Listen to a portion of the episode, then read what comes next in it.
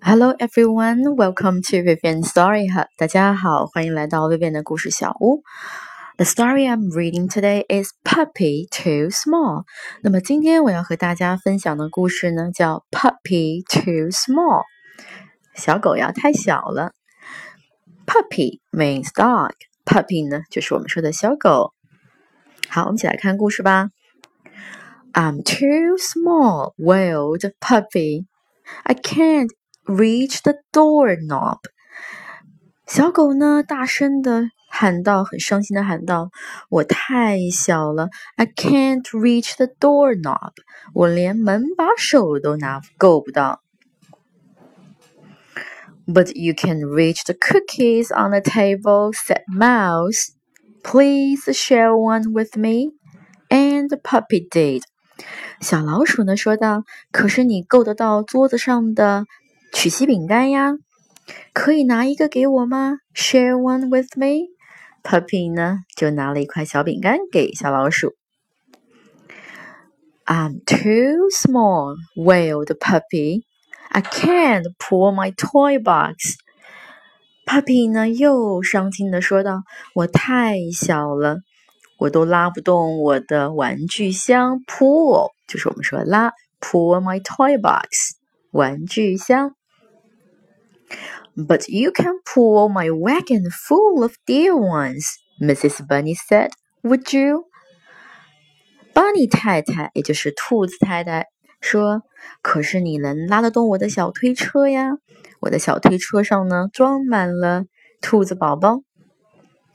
”Puppy 呢？就帮兔子太太呢拉起了小推车。I'm too small, wailed Puppy. I can't climb the tree. Puppy 呀，又伤心的说道：“我太小了，我都爬不了树。” But you can swing from it, said Squirrel. Please swing with me. And Puppy did.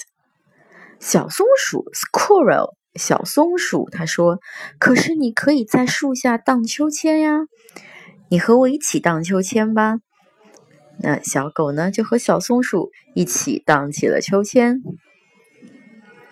I'm too small, wailed Puppy. Puppy 呢，又伤心的说道：“我太小了，I can't dig a hole big enough to play in。我都挖不了一个。”啊，足够大的洞呢，去玩耍。Dig a hole, dig a hole，就是指挖一个洞。Chipmunk said, Chipmunk 啊，就是金花鼠，像小老鼠的一样。金花鼠说：“This is just right for my acorns。”这个洞呀，刚刚可以拿来放我的橡果。Acorn。就是金花鼠吃的一些橡果、坚果。Would you let me use it？可以 让我使用这个洞吗？And puppy did。小狗呢就把这个洞呀让给了 Chipmunk 金花鼠。I'm too small, wailed puppy. Puppy 呢又伤心的说道：“哎呀，我太小了，I can't hammer on the workbench。” ”我都够不到这个 workbench，就是我们说工作台，够不到工作台去敲这个啊，用锤子来敲修东西。You can fit under it and fix the leg, Daddy said. 小狗的爸爸呢说道：“你可以在这个工作台子下面使用榔头啊啊，用锤头锤子，and fix the leg。”然后呢，把工作台的腿呢，有一条腿坏了，工作台把那个桌腿呀修一修，fix，这是我们说的修理。Will you and pup and puppy did？小狗呢就帮爸爸呢修起了工作台的啊桌腿。I'm too small, wailed puppy. Puppy 呀又伤心的说道。我太小了，I can't carry my chair，我都拿不动啊，搬不动我的椅子。But you can carry my sewing basket，said Grandma。可是呀，奶奶说道，你可以帮我拿 针线篮子呀，sewing basket 就针线篮。Please do, and puppy did。 小狗呢，很开心的帮奶奶拿了针线篮。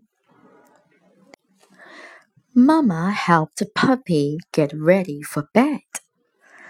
小狗呢，快要上床睡觉了啊！妈妈呢，来帮小狗了。Today, she said，啊，妈妈说到今天，You have reached a cookie on the table。你呢， 拿了这个桌子上的曲奇饼。Pulled a wagon full of dear ones，帮兔子太太呀拉了小推车啊，推车上呢坐着小小兔子。Swan on a swing，在秋千上呢荡了秋千。Dug a hole for acorns，还挖了一个洞啊，用来装橡果。Fixed a leg on the workbench，而且还帮爸爸修了工作台的啊一条腿。And carried a sewing basket，还帮奶奶拿了针，帮奶奶呢拿了针线篮。Do you know why？你知道为什么吗？Why? asked the puppy. 小狗呢问道：“为什么呀？” 妈妈回答道：“Because you're just the right size,” said 妈妈。妈妈说道：“因为呢，你的个子呀正正好。” And she gave puppy a hug, a kiss, and a squeeze. 妈妈呢，紧紧的拥抱了小狗，还亲了亲小狗。The end，小朋友们，你们喜欢这个故事吗？Okay, bye. See you next time.